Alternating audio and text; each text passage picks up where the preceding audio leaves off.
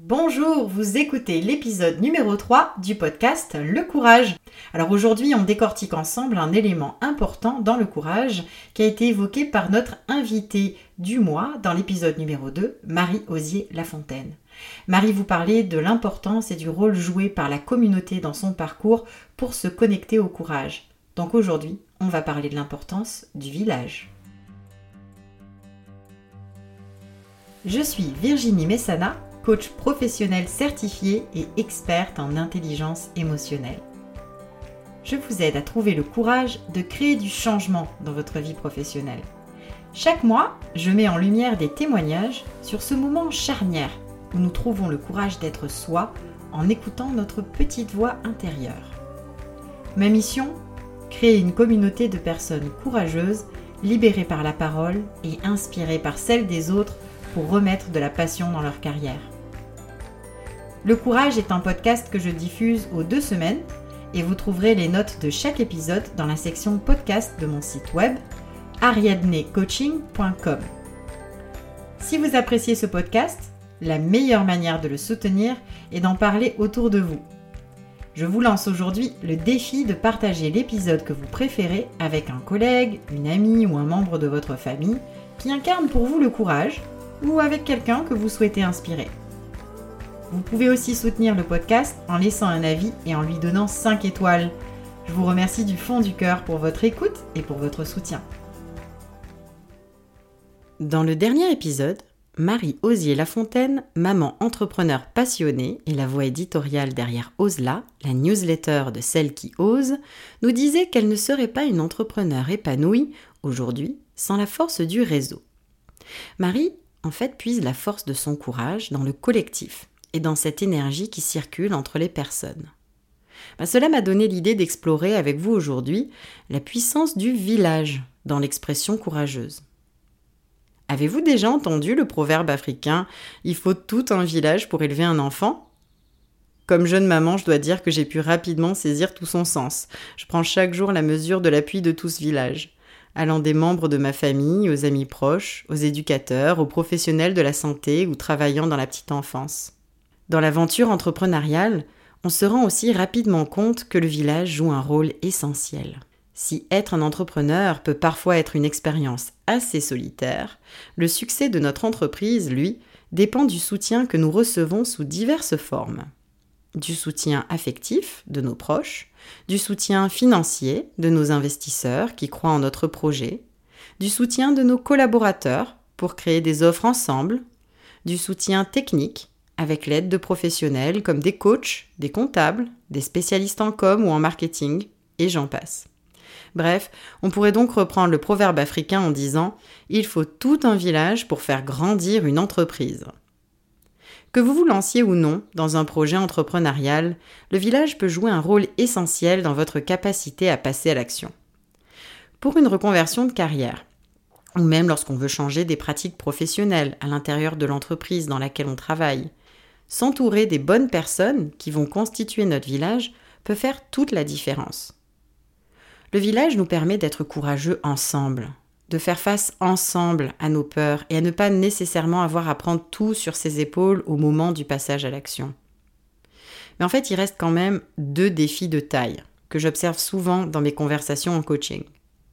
Ces deux défis sont en fait liés à deux types de croyances limitantes qui empêchent parfois mes clients d'identifier ou d'utiliser leur village d'une manière optimale pour être plus courageux. Alors, je vais vous les présenter l'une après l'autre, ces croyances. Alors que vous écoutez cet épisode, si vous êtes en ce moment en train de mûrir un nouveau projet professionnel, je vous propose de prendre le temps de vous demander laquelle de ces croyances pourrait résonner avec votre réalité. Alors, croyance numéro 1, je n'ai pas de village. Peut-être que vous vous dites, je n'ai personne pour m'aider, je suis seul, je n'ai pas de réseau sur lequel m'appuyer. Moi j'ai envie de vous demander, en êtes-vous bien sûr? Peut-être aurez-vous envie de me répondre, ben oui, je le sais mieux que toi quand même Virginie, je ne peux compter sur personne aujourd'hui. Ben, en fait, je ne nie pas qu'il existe des situations où on peut vraiment se retrouver seul au monde, orphelin ou comme Don Quichotte à se battre seul et envers contre tous les moulins. Mais disons que ça reste quand même des cas plus limités et rares il y a de fortes chances que dans votre vie, en tout cas je l'espère pour vous, il y ait des personnes qui vous aiment ou des personnes à qui vous pouvez vous adresser pour partager des sujets d'intérêt ou d'inquiétude pour vous. Et vous pouvez intentionnellement décider de constituer votre village en allant identifier des personnes qui pourront vous épauler à divers stades de votre projet. Et je dis bien des personnes différentes. En fait, l'idée n'est pas que ces personnes qui sont aujourd'hui dans votre vie jouent tous les rôles ou alors comblent tous vos besoins, mais plutôt que vous vous entouriez de personnes aussi différentes qu'il existe de compétences, d'appétences et d'intérêts. Donc, pour un projet donné, ça supposera d'identifier des personnes ressources pour chaque aspect ou chaque étape de votre projet.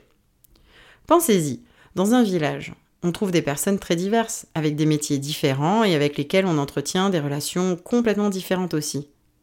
Donc lorsqu'on construit son village, on doit prendre en compte le côté diversifié de celui-ci.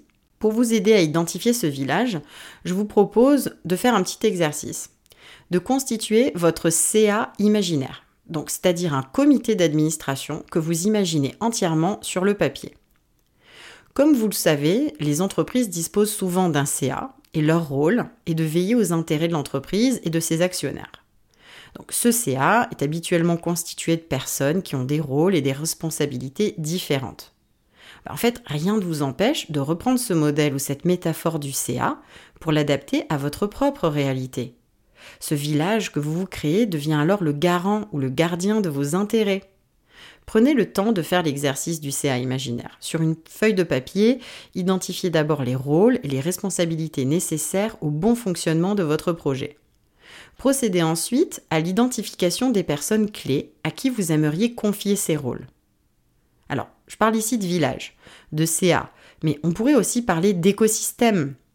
Demandez-vous donc qui sont aujourd'hui les personnes clés de mon écosystème, qui sont les personnes qui jouent aujourd'hui un rôle important dans ma vie ou dans ma carrière?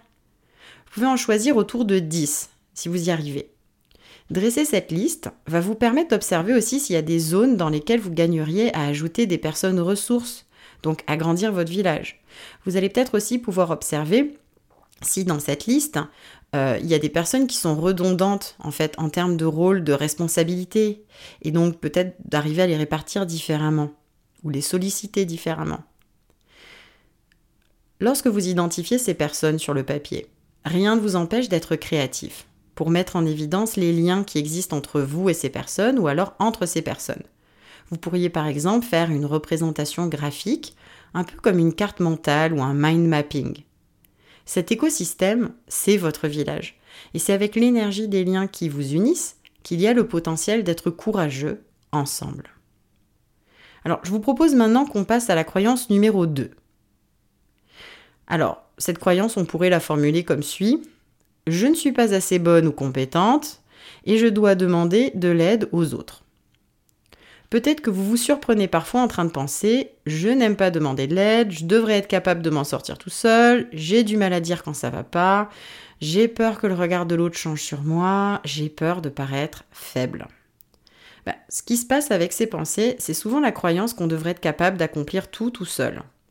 Parfois, ça passe aussi par du perfectionnisme et par de la difficulté à lâcher prise ou à déléguer. Alors on peut être euh, amené à penser qu'on n'a pas le choix de faire ça tout seul parce que les autres ne sont pas euh, aussi bons ou ne vont pas le faire aussi bien que nous. Dans le genre, on n'est jamais mieux servi que par soi-même. Toi qui m'écoutes, est-ce qu'il y a un de ces cas euh, de figure qui te parle? Est-ce que tu te reconnais dans l'une de ces pensées que je viens d'énumérer? Moi, je te propose d'abord de lâcher prise avec le syndrome du super-humain.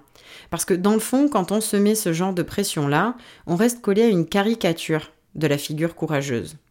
Comme si être courageux, c'était juste serrer les dents et se débrouiller tout seul.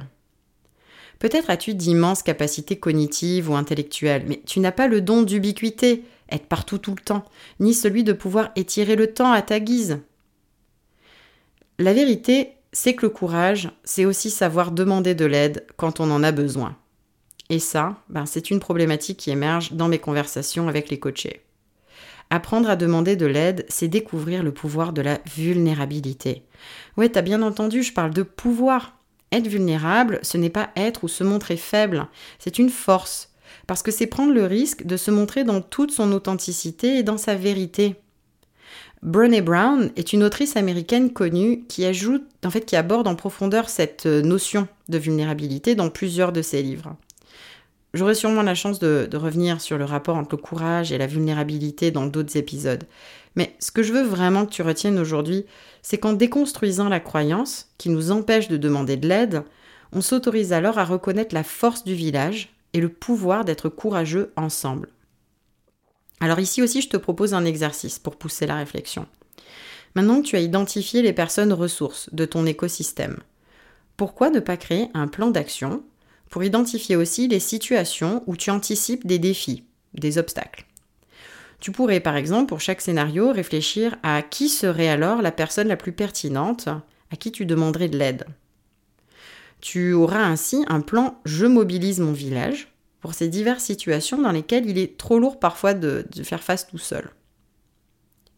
Si tu décides de faire les exercices que je te propose aujourd'hui, je suis vraiment curieuse de savoir comment cela t'a aidé à te connecter davantage à l'énergie de ton village pour te donner plus de courage. Tu peux aller sur les médias sociaux du podcast, hein. on est sur euh, Facebook et Instagram, avec l'identifiant à commercial ou arrobase le courage podcast, pour aller commenter sous la publication de l'épisode 3 et partager tes ressentis ou tes expériences avec ton village, ton CA ou ton écosystème, peu importe la métaphore qui t'a aujourd'hui euh, le plus parlé.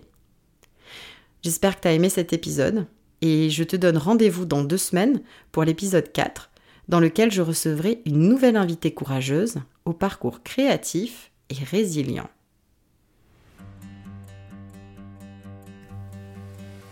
Si vous avez apprécié le podcast Le Courage, je vous invite à laisser un avis sur Apple Podcast et à lui donner 5 étoiles. C'est la meilleure manière de le soutenir et de lui donner de la visibilité. Et si vous voulez aller plus loin, vous trouverez dans les notes de l'épisode le lien d'inscription à ma newsletter. Je l'envoie une fois par mois et vous y trouverez des astuces, des ressources pour vous permettre de vous connecter au courage et de passer à l'action. Je vous dis à tout bientôt